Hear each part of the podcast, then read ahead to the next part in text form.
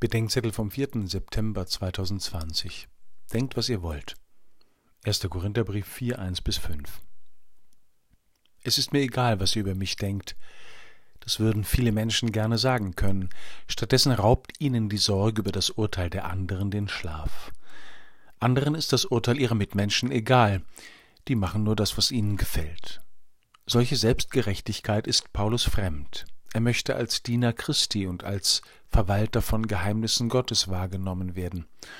Und was er verwaltet bzw. austeilt, im lateinischen Text ist von Dispensatores, Verteilern von Mysterien Gottes die Rede, gehört nicht ihm und nicht den Menschen, sondern Gott. Paulus selbst wusste, dass Jesus Christus auch durch das Urteil und Wort von Schwestern und Brüdern zu uns redet, uns ermahnt und korrigiert. Dennoch darf sich das Zeugnis der von Gott anvertrauten Offenbarung und Liebe nicht letztlich vom Urteil der Menschen bestimmen lassen. Selbst sein eigenes Urteil steht unter Gottes Vorbehalt. Dass er sich selbst nichts vorzuwerfen hat, sagt Paulus, macht ihn noch nicht unschuldig. Gott ist es, der ihn zur Rechenschaft zieht. Es geht Paulus nicht um die Narrenfreiheit von charismatisch Begabten.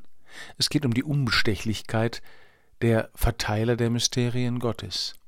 Wer diese Weitergabe wegen Drohung oder Applauses von Menschen verweigert oder verfälscht, soll wissen, dass die Absicht seines Herzens einmal offenbar wird und er sich einem Urteil stellen muss, das nicht das von Menschen ist.